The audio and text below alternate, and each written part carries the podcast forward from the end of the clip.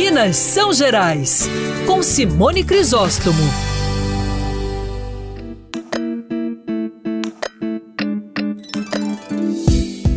Em época de polêmica sobre a liberdade de expressão, aliás, isso nunca foi tão, tão colocado em prova.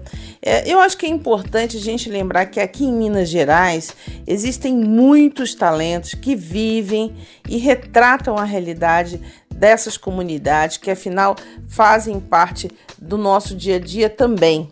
Entre poetas, escritores, músicos, atores, nós temos uma arte riquíssima que precisa ser ouvida e apreciada durante, antes e depois do carnaval.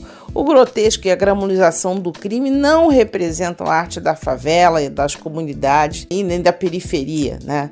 Tem muita arte nesses locais para ser melhor divulgada e ouvida.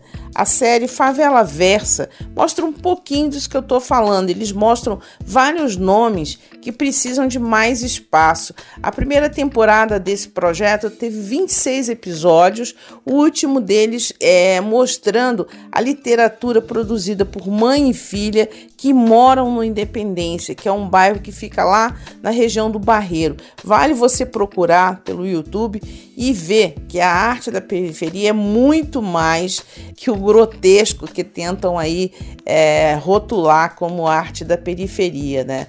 É muito mais. Você tem a beleza por entre as mazelas, que é uma realidade dessas regiões, mas a gente não pode confundir com o grotesco, com a desvalorização da mulher, com a glamorização e o estímulo do crime. Eu sei que essa discussão está só começando, mas em tempos com valores tão turvos, eu acho que é importante a gente não perder o rumo e a sensibilidade do que é arte e do que é liberdade. Eu sou Simone Crisóstomo, esse é o Minas São Gerais e até a próxima.